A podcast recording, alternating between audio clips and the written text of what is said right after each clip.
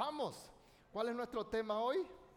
Un alma restituida. Digan conmigo, mes de abril. Vamos iglesia, mes de abril es el mes de la restitución. Amén. Vas a escuchar restitución en la célula, vas a escuchar restitución en la macro del miércoles, vas a escuchar restitución en los mensajes, vas a escuchar de restitución de nuestro Dios. Y hoy vamos a hablar de lo más importante, que es el alma. Amén. Por eso, vamos a la palabra de nuestro Dios. Génesis capítulo 14. Calentito, hermanos. Hoy, esta madrugada, el Señor me dio algo más y comencé a añadir. Entonces, calentito está saliendo este mensaje. Génesis 14, versículos 8 al 16 dice, y salieron el rey de Sodoma, el rey de Gomorra, el rey de Adma, el rey de Seboín y el rey de Bela, que es Soar, y ordenaron contra ellos batalla en el valle de Sidim. Esto es contra Kedorlaomer, rey de Lam, Tidal, rey de quién? De Goim, Amrafel, rey de, Sinar, y Arioc, rey de Eleazar, cuatro reyes contra cinco y el valle de Sidim estaba lleno de pozos de asfalto. Y cuando oyeron el rey de Sodoma y el de Gomorra, algunos cayeron allí y los demás huyeron al monte. Versículo 11. Y tomaron toda la riqueza de Sodoma y de Gomorra y todas sus provisiones y se fueron. Que dice el 12, tomaron también a quién? A Lot. Versículo 12, hijo del hermano de Abraham que moraba en Sodoma y sus bienes y se fueron. Y vino uno de los que escaparon y lo anunció a Abraham, el hebreo, que habitaba en el encinar de Manre, el amorreo, hermano de Escol y hermano de Aner, los cuales eran aliados de Abraham. Versículo 14. Oyó Abraham que su pariente estaba prisionero y armó a sus criados, los nacidos en su casa, 318 y los siguió hasta Adán y cayó sobre ellos de noche, él y sus siervos, y les atacó y les fue siguiendo hasta Oba, al norte de Damasco, y recobró, digan conmigo, recobró. Vamos iglesia, y recobró todos los bienes a su pariente y sus bienes, y a las mujeres y a las demás gente en el nombre del Señor. Amén. Hoy vamos a hablar de el alma restituida. ¿Por qué? Porque todo nace en el corazón. Amén o no amén. Entonces, vos yo tenemos que entender que todo parte del corazón. ¿Qué es lo que quiere decir restitución? Ahí ustedes tienen la definición. Es cuando se le devuelve algo a alguien que tenía antes. Es decir, una persona, otras definiciones dicen cuando se le devuelve a una persona lo que le fue robado. ¿Por qué? Porque era antes, estaba allí, pero de repente se le vuelve a restablecer.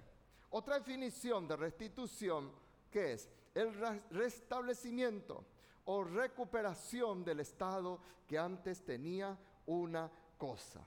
Amén. De repente se trabajó, y ese mueble que estaba descompuesto se restaura y se restituye, por ejemplo, ¿verdad? Entonces, en un sentido personal, algo que nosotros teníamos, algo que perdimos, vuelve a restaurarse, vuelve a recuperarse en el estado en el que estaba antes. Entonces, hoy vamos a hablar de la restitución del alma. ¿Por qué? Porque, digan conmigo, el corazón es el centro de todo. Entonces, antes de pensar en una restitución económica, antes de pensar incluso en una restitución matrimonial, primeramente Dios tiene que trabajar en mi corazón. Amén. En mi corazón, digan conmigo en mi corazón, porque a veces no, no en tu corazón tiene que ser, no, en mi corazón en primer lugar. La Biblia dice que sobre toda cosa guardada, ¿qué tenemos que guardar? ¿Qué tenemos que guardar? El corazón. Y si la Biblia dice que sobre toda cosa hay que guardar el corazón, es porque sobre toda cosa tenemos que guardarlo. La Biblia es palabra mayor. Entonces, ¿por qué? Porque de él fluye la vida. Y hay personas que de repente son prosperadas, hay personas que son bendecidas, pero su corazón está enfermo. Entonces vuelven a perder las bendiciones que Dios le da. Por eso es tan importante tener un corazón sano, un alma restituida en el sentido que todo aquello que el diablo te robó, que el diablo hizo para sacar lo que era el gozo del Señor. Porque dice la Biblia, el gozo del Señor es mi fortaleza. La Biblia dice que Él nos muestra la senda de la vida. En su presencia hay plenitud de gozo. Entonces el diablo hace todo lo posible para sacarnos el gozo de Dios, darnos la burbuja del gozo de este mundo para robar lo que eh, viene de parte de Dios. Por eso cuando el propio ser humano fue colocado en el huerto de Edén, lo primero que hizo el diablo fue trabajar para robar la salvación, robar la bendición de Adán y Eva y por ende de toda la raza humana. Pero levante su mano y diga, en el nombre de Jesús yo seré restituido ¿Qué quiere decir eso? Que el diablo va a tener que abrir mano y restituir lo que nos corresponde en el nombre de Jesús. Amén. Ahora bien, Abraham estaba herido. Y Dios tenía muchos planes para Abraham. Dios le llamó a Abraham para que sea padre de multitudes. Dios le llamó a Abraham para que sea padre de la fe. Pero él no podía si estaba en una condición de herido. Por eso, vos y yo tenemos que entender que el herido, digan conmigo, el herido no conquista nada. El herido no conquista nada. Todas sus, sus conquistas son pasajeras. Entonces, por eso David decía, saca, miren este versículo, saca mi alma, ¿de dónde? ¿De dónde hay que sacar el alma? Hola iglesia, háblenme por favor, ¿eh? o si no nos vamos a las 2 de la tarde, háblenme, de dónde hay que sacar el alma? De la cárcel. Quiere decir que el propósito del diablo es colocar tu alma, mi alma, en la cárcel. Y muchos con gusto entran en la cárcel.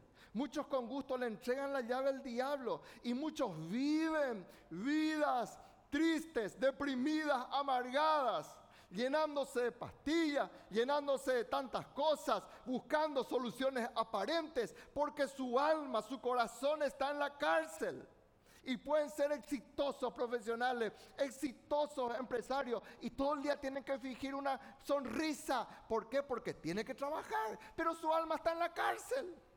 Y sus conquistas no se pueden entonces traducir en verdaderas victorias. Entonces uno no ve victoria en su hogar, uno no ve victoria en su familia, uno no ve victoria en sus hijos, uno no ve victoria en todo lo que tenga que ver en lo que no es material. Por eso, vos y yo, en el nombre de Jesús, tenemos que ser valientes y decir, como decía David, Señor, saca mi alma de la cárcel. Porque por culpa de ellos yo no te ponía a lavar tranquilo. Por culpa de ellos ni puedo abrir célula. Por culpa de ellos no puedo ni bendecir otras vidas. Por culpa de ellos mis hijos están perdidos.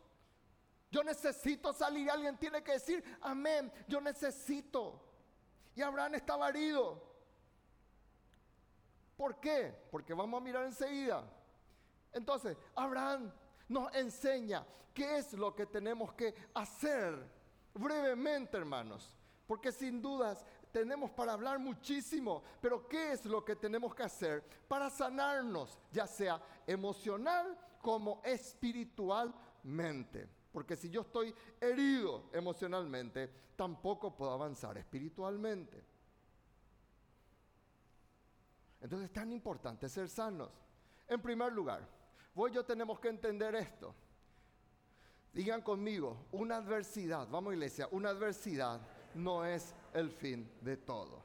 Una adversidad no es el fin de todo. Muchos han hecho de su adversidad el fin de todo. Y en el capítulo anterior de lo que hemos leído, nosotros hemos leído el 14, y en el capítulo 13, Abraham tuvo una adversidad demasiado grande. Dice la palabra del Señor que Lot lo había traicionado. No era una persona extraña para él, era su hijo adoptivo. Lot era el hijo de su hermano. Abraham no tenía hijos. Sara, su esposa, ellos no tenían hijos como casados. Entonces es como que le tomaron a Lot para que fuera su hijo. Y al darse la vuelta, Lot le traicionó. Lot fue una persona que comenzó a fomentar pelea. Lot tendría que haber sido grato con Abraham y nunca haberse levantado contra aquel que le restauró, le levantó y le dignificó espiritualmente. Porque eso hizo Abraham. Lot era un pelagato, disculpen la expresión. Pero cuando se unió con el hombre de Dios, Dios le prosperó. Dios le bendijo. Y Lot en su corazón dijo, ahora yo ya no necesito de este viejo. Ya tengo lo que quiero. Entonces, ¿qué es lo que hizo? Le traicionó. Fomentó peleas entre los pastores de Lot con los pastores de Abraham. Cuando que él tendría que haberle dicho a sus pastores, cuidadito de meterse con mi tío, cuidadito de meterse con mi papá, cuidadito de hablar mal de él, cuidadito de pelearse con él. Pero ese no fue Lot. Lot mismo se peleó, Lot mismo le traicionó, Dios, eh, Lot mismo le robó, le robó el mejor campo, le robó todo lo mejor, el mejor pastizal. Abraham le dijo, escoge lo que querés. Y Lot no tuvo la grandeza de decir, pero mi papá, por favor, escoge vos primero. No, él escogió para sí. E inclusive espiritualizó falsamente su actuar. Y él decía, esto es terreno, esto es territorio que Dios me dio. Así es el traicionero. Hasta busca un versículo para traicionar a una autoridad. Esto sin dudas son los plantíos de Dios. Qué cara dura, ¿verdad? Ahora, ¿Qué hacemos? Si el hecho de que alguien que fuera extraño a nosotros, o un amigo, o de repente alguien que por quien nos fluya nuestra sangre en un sentido de parentesco, alguien ha llegado, nos traiciona, eso duele, hermanos. ¿Sí o no? ¿Cuánto más duele que un hijo o un pariente muy cercano así lo haga? Ahora bien, ¿qué hizo Abraham? Abraham tenía una promesa. ¿Me van siguiendo, iglesia? ¿Me van siguiendo? No se desconecte. Porque yo sé que el diablo no quiere que vos escuches esto. Entonces, si vos no cuidas tu mente, se te va a ir por cualquier tontería. Y va a estar físicamente acá y tu cabeza allá. Entonces, somete tu mente y escucha.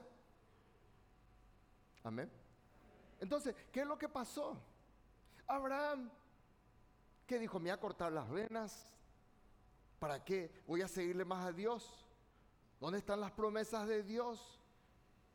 ¿Dónde está el Dios que me llamó de mi tierra de Arán? Y yo dejé mi tierra, mi parentela, dejé mi bandera, dejé todo por seguirle al Dios. Dejé hasta mis ídolos. ¿Dijo eso Abraham? Yo te pregunto en esta mañana, cuando vos tenés una situación así, esa adversidad, ¿qué hace? ¿Te aleja o te acerca más a Dios? Porque todos tenemos, todos hemos pasado en algún momento desilusiones, traiciones, dolores. Todos hemos pasado eso. Pero ¿será que una adversidad me aleja más de Dios?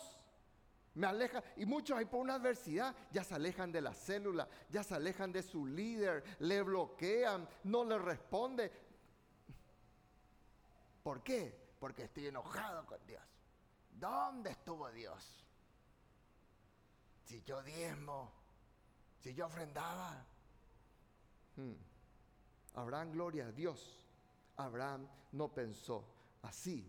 Al contrario, la adversidad fue la ocasión para que Abraham subiera a un nuevo nivel de conquista. ¿Cuántos dicen amén? La adversidad, Dios mismo permitió eso.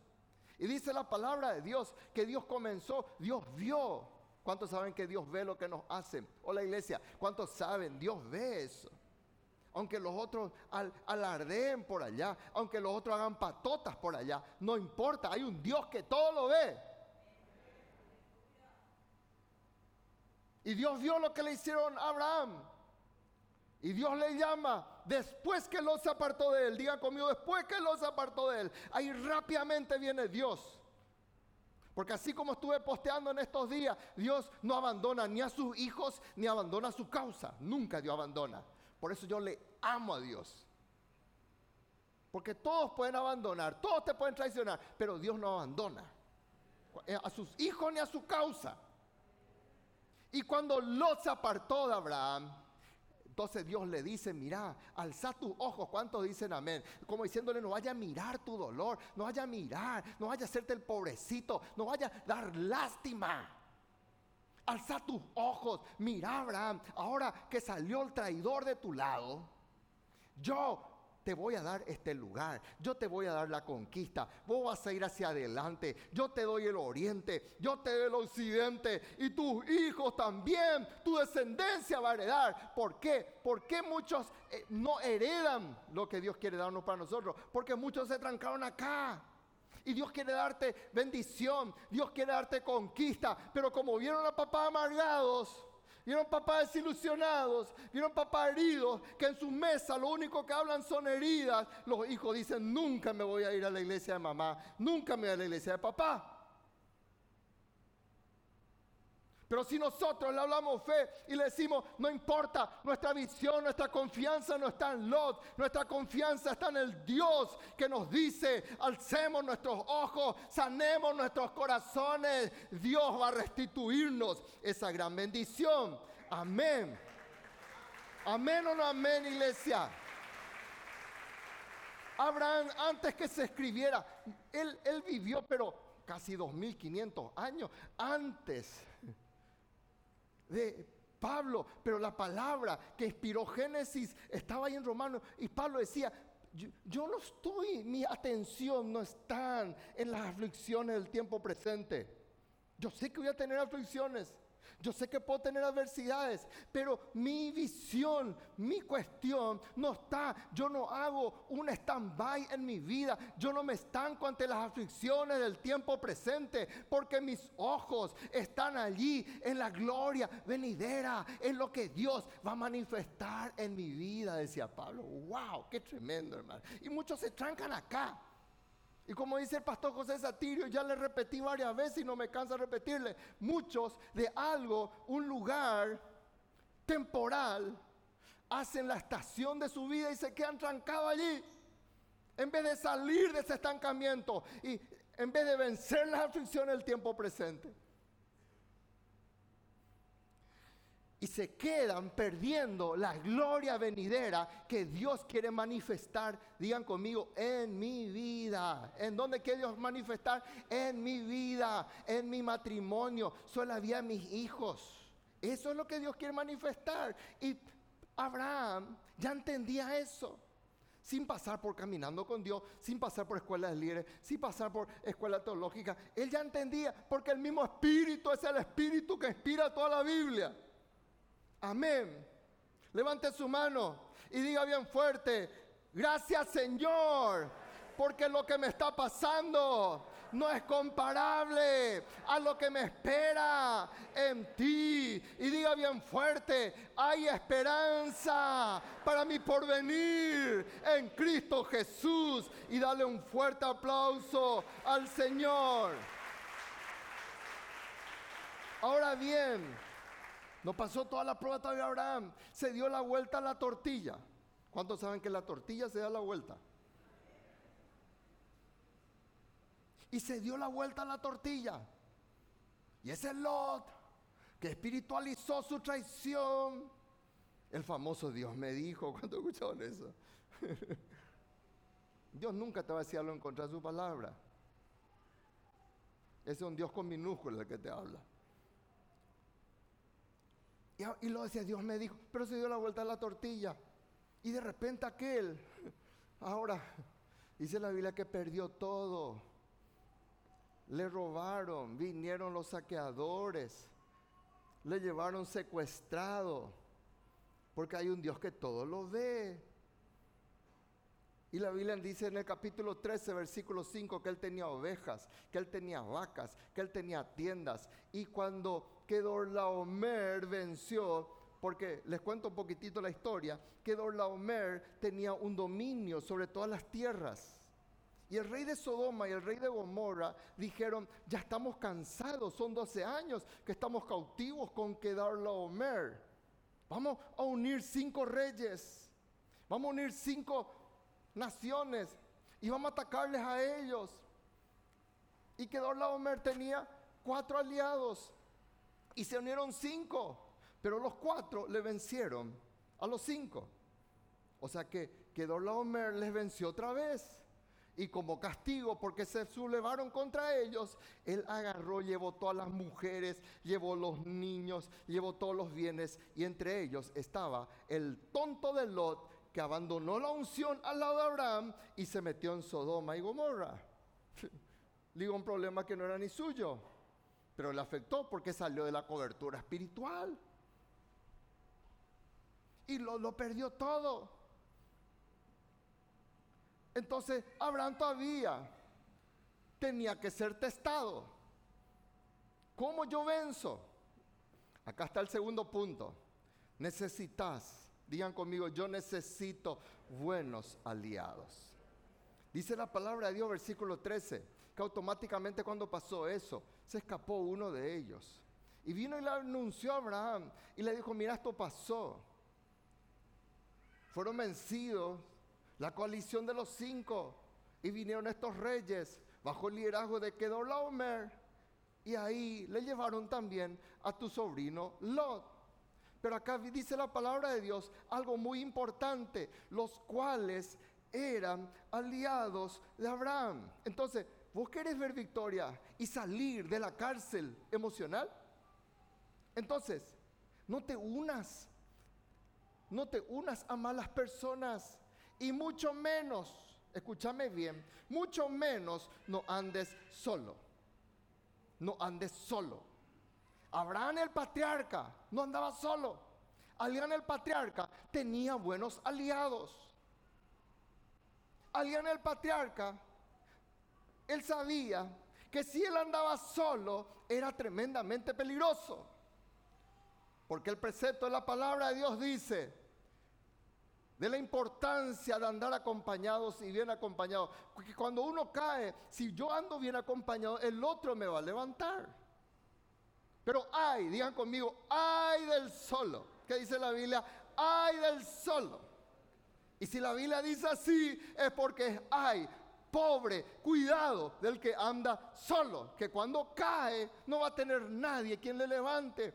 Y Abraham, que no le conoció a Salomón, Abraham tenía el mismo espíritu de Dios que inspiró la Biblia y Abraham sabía que no podía andar solo. Mi pregunta es, ¿con quién vos estás aliado? ¿Con quién vos andás? Porque ahí, cuando mi alma está en la cárcel, más que nunca yo necesito buenos aliados. No malos aliados no aliados que no me conducen a nada. No aliados que me meten más en pozo. No aliados que me hacen más avaro, que me hacen farrista. No, aliados espirituales. ¿Cuántos dicen amén? Aliados que me levanten. Y que si me exhortan le doy la gloria a Dios porque me va a levantar. Y Abraham tenía ese tipo de aliados. Porque el diablo lo que más quiere es que vos y yo andemos solos porque él sabe, solo es papita para el oro. ¡Ay del solo! Por eso dice la Biblia, mirad cuán bueno y cuán delicioso es. Hay acá una palabra que anoche recién me di cuenta. Habitar, dice la Biblia. Habitar. No dice verme esporádicamente. Yo en mi casa habito. ¿Cuántos habitan en su casa? Yo no sé si Ruth me va a tolerar que yo diga, de vez en cuando nomás quiero venir a la casa. No. Una y media ya me llama al, mediodía. ¿Dónde estás? ¿Vamos a almorzar? ¿No vamos a almorzar? Porque yo habito en esa casa. Entonces, ¿Qué quiere decir esto, hermanos? No es así como algunos dicen, bueno, vengo una vez al mes y ahí no. Eso es, eso es visita esporádica.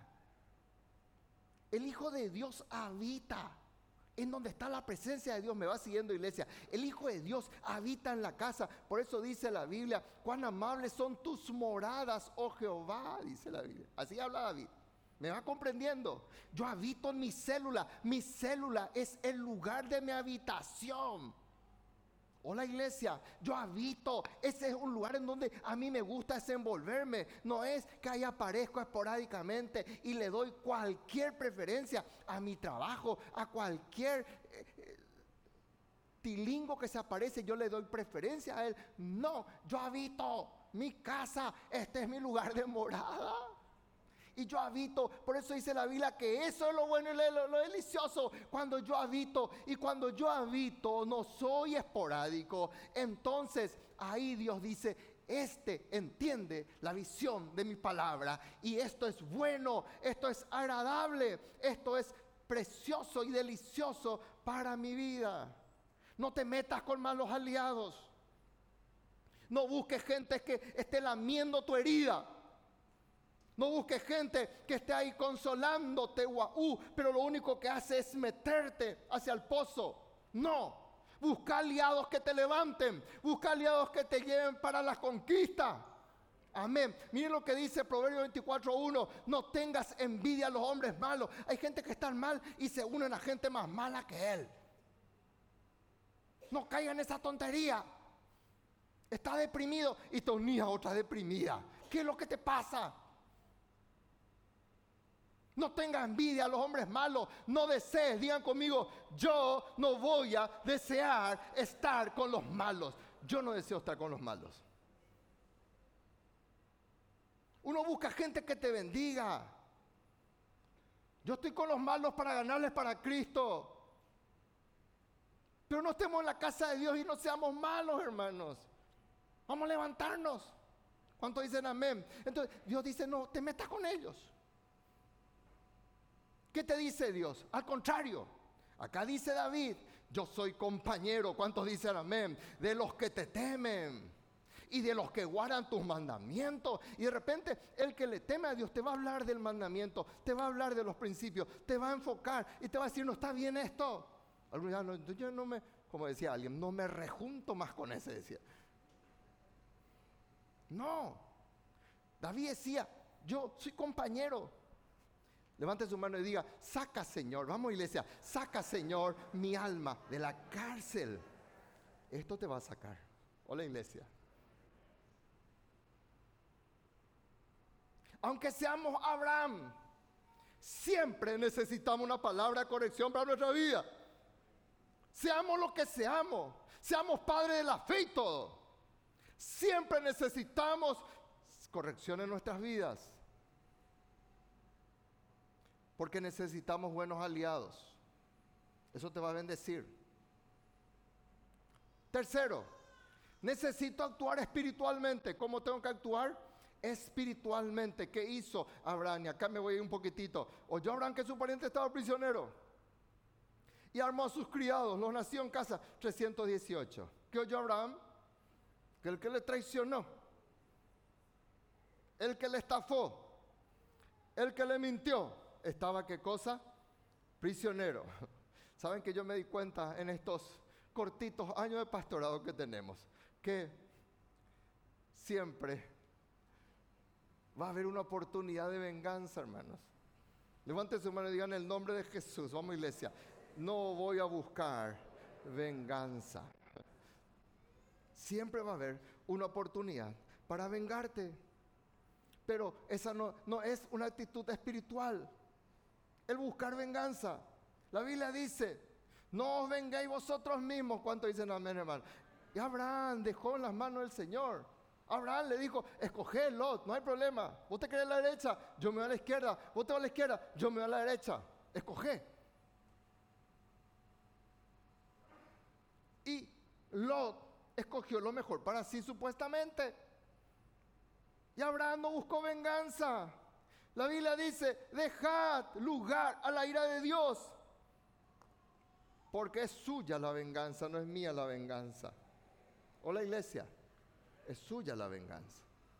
Por eso muchas personas no salen de la cárcel, porque todo el día su mente está lucubrando, pensando, razonando, ¿cómo me voy a vengar? ¿Cómo? No, soltá. O la iglesia, ¿qué tenemos que hacer? Soltá, perdoná, soltá y dejar la mano del Señor. No, pastor. Pues yo escuché un refrán que dice que la venganza es algo que se sirve en un plato frío. No, eso no es de Dios. Eso no es de Dios.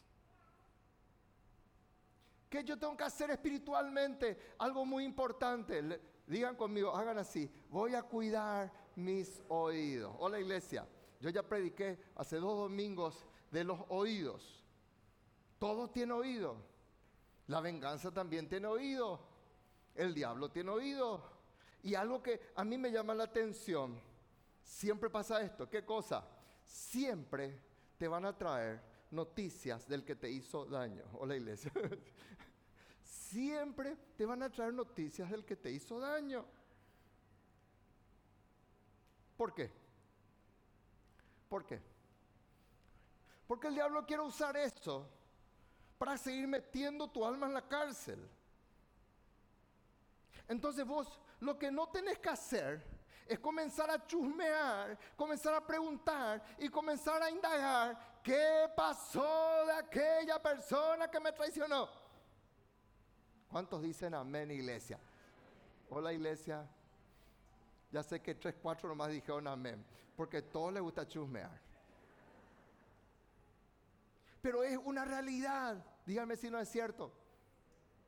¿Vos sabías que fulano, el, el chismoso de turno, el embajador del diablo que te envía allí, viene con la noticia?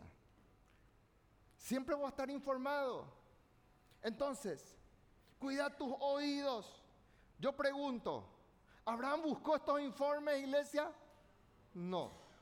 ¿Abraham mandó sus emisarios para saber qué pasaba con Lot? No.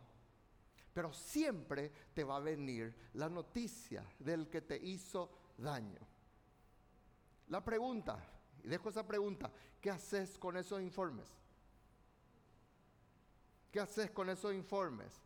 Uno, ignorar. El que ignora dice, ¿a mí qué? Ese ya no es mi problema. Que se vea Lot, eso ya es su problema ya no está más conmigo.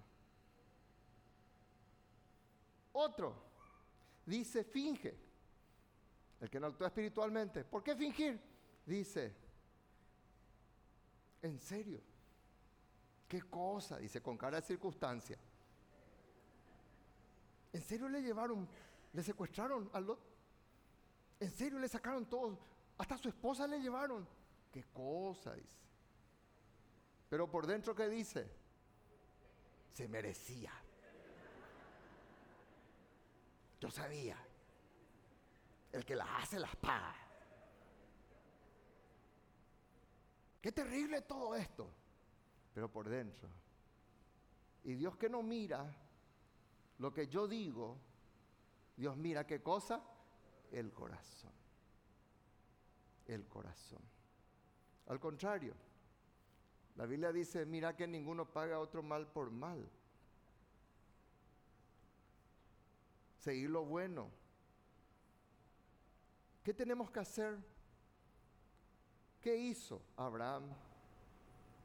Él comenzó a tomar decisiones. Levante su mano y diga, yo necesito tomar decisiones. Porque si no das pasos, no vas a ver victoria. Hay gente que siempre se queda en su dormitorio hay gente que siempre ahí está con su control y no sale de su televisión. Hay gente que siempre sigue con sus pastillas y nunca dan pasos. La solución no va a venir allí. Entonces, ¿qué hizo Abraham? Rápidamente actuó espiritualmente. ¿Y qué es lo que él hizo? Él se unió a gente que le bendice. Él tenía aliados. Él tenía gente. Pero él tenía un entorno mucho más cercano. Porque todo ser humano tiene varios círculos. Hay círculos en donde yo mantengo la distancia con los demás. Hay otros círculos que son más cercanos a mí, pero está mi círculo íntimo. Las personas más allegadas, las personas que ven mis lágrimas, las personas que escuchan mis problemas. Y Él se unió a esa gente, a los nacidos en casa, dice la palabra de Dios. Y vos yo tenemos que unirnos a los nacidos en un sentido espiritual, en la casa de Dios. Los nacidos en casa. Yo ya prediqué eso en otro mensaje. Los nacidos en casa. Los tienen valores. Porque el que nace en una casa se supone que no va a crecer en la calle escuchando valores, sino que va a escuchar en la casa. Los nacidos en casa tienen identidad. Cuando yo escucho que mi nieto o mi hija o de repente mis hijos dicen Diez Pérez, yo sé que tienen mi identidad. Son mis hijos, son Diez Pérez Ayala. Y ahora se casan y tienen una nueva identidad. Pero los hijos, los nacidos en casa, tienen identidad. Por eso la persona que no tiene identidad en la casa de Dios anda recorriendo iglesias. Porque no tiene identidad. Por eso nosotros vemos en Hebreos 12:8 que están los bastardos, los que no soportan la disciplina, pero están los hijos. Los hijos soportan la disciplina, los hijos pasan las dificultades y los hijos dicen, vamos adelante porque esta es mi casa. O la iglesia. Los hijos, los nacidos en casa, tienen cosanguinidad. Tenemos la misma sangre. Y cuando pasa algo, la sangre nos dice, levántate defender, actuar. Eso es lo que apeló Salomón. Ya no voy a entrar mucho en eso. Salomón apeló a eso cuando él tenía que fallar si partía o no a esa criatura. Y la que no era mamá decía, pártanle. Pero la que era mamá decía, ¿qué dijo? Por favor, no le toquen. Denle nomás a ella. Prefiero que mi hijo siga vivo. Y que dijo el sabio Salomón, ella es la mamá. ¿Por qué? Porque tenía la voz de la sangre. La otra no le interesaba. Pero a ella sí. Ahora bien, apenas oyeron que Lot estaba en problemas. Los nacidos en casa, digan conmigo, los nacidos en casa, ¿qué hicieron? Fueron a socorrerle. Los nacidos en casa los que actúan espiritualmente aceptan desafíos. Digan conmigo, voy a aceptar desafíos. Yo necesito salir de la cárcel. Entonces, ¿qué es lo que te dice la cárcel? La cárcel te dice, quédate acá, amargate acá. La gente tiene que entenderte. Nadie quiere ver tu cara de amargado. Entonces, quédate acá. Abraham no estaba así. Abraham estaba con visión. Abraham estaba con esperanza en Dios. Y Abraham y los nacidos en casa aceptan el desafío. Versículo 14 dice la Biblia, Él armó a sus criados. Y los verdaderos nacidos en casa, los verdaderos nacidos en casa, tienen la visión de papá. O la iglesia, ¿cuánto dicen amén? Tienen la visión de papá. Y los nacidos en casa, que se pelearon con los hijos de Lot, con los pastores de Lot, ninguno de ellos protestó. El papá les dijo, vamos, tenemos que defender las Lot. Y no, salió un tilingo a decirle, pero ¿acaso no fue él el que nos estafó? ¿Acaso no fue él el que escogió el mejor pastizal y nos dejó de lado a nosotros? ¿Por qué yo tengo que arriesgar mi vida por ese tarado? Dijo, dijo alguien eso, no, los nacidos en casa aceptan desafíos. Levante su mano y diga, en el nombre de Jesús, vamos iglesia, en el nombre de Jesús, yo no me voy a estancar en mi dolor. Todos ellos estaban heridos, hermanos. Pero gloria a Dios por el papá o por el líder espiritual que te mueve la estantería y te dice, vamos. Nada de estar ahí rascando tu herida. No, vamos. Pero mi herida, vamos. Porque no vas a sacar nunca tu alma a la cárcel así. Y hay personas que vos le ves años, años y años que nunca salen de su herida. Salí de la cárcel. Amén. Ellos no dijeron, no podemos. No es nuestra función. Yo quiero apartarme. Yo no quiero ir. Esta no es mi guerra. No. Levante su mano y diga, en los momentos difíciles yo aceptaré mayores desafíos. Amén o amén. Ahí es donde verdaderamente yo me levanto en el nombre de Jesús. Y si tengo que pisar, aunque mi cama fue, parece como una cama de clavo de fakir, dormí mal, yo me levanto. ¿Cuánto dicen amén? Yo no me estanco en mi dolor, yo me armo para ir a vencer, para ir a luchar. ¿Por qué? Porque los nacidos en casa, los campeones de Dios, los que se levantan en su dolor, tienen un poder sinérgico. La Biblia dice en Levítico 26, 8 que cinco van a perseguir a ciento y ciento van a perseguir a diez mil. Eso no se consigue si yo me quedo solo. Pero cuando me uno, cuando habito, cuando estoy armado, cuando venzo mi dolor, cuando dejo de dar lástima y cuando dejo de creer que yo soy el sol y que todos tienen que girar sobre el, sobre el dolor mío, yo voy a, ver la gran victoria en el nombre de Jesús. Y en la Biblia dice, ¿qué cosa? Que cinco le van a perseguir a ciento y ciento le van a perseguir a diez mil. Y tus enemigos, digan conmigo, mis enemigos caerán a filo de espada. Así dice la palabra del Señor. ¿Por qué? Porque el caseta desafío, la meta, las metas le motivan. Pero el que no es de la casa, vos le das una meta y nunca te hace nada la meta. Siempre estancado. No se puede. Ya hice lo, lo que es posible, pastor. Y siempre está trancado ahí. Pero los nacidos en casa le dicen, vamos, levántense. Ármense. Pero Abraham, eh, perdón, ¿cómo te dicen? ¿Puedo dar mi opinión? Te dice, espiritualmente así pone ya una aureola. ¿Puedo dar mi opinión? Abraham, son cuatro reyes. ¿Cuántos eran? Cuatro reyes. ¿Cuántos saben que nosotros fuimos vencidos en una triple alianza? Por una triple alianza. ¿Sí o no? Ellos eran cuatro hermanos. Eran cuatro reyes que vencieron a cinco reyes. Y ahora viene el desafío. Ustedes, vamos, vamos a rescatar a nuestro pariente. Arriba. Eh, perdón, pastor, perdón, líder. Ellos son cuatro.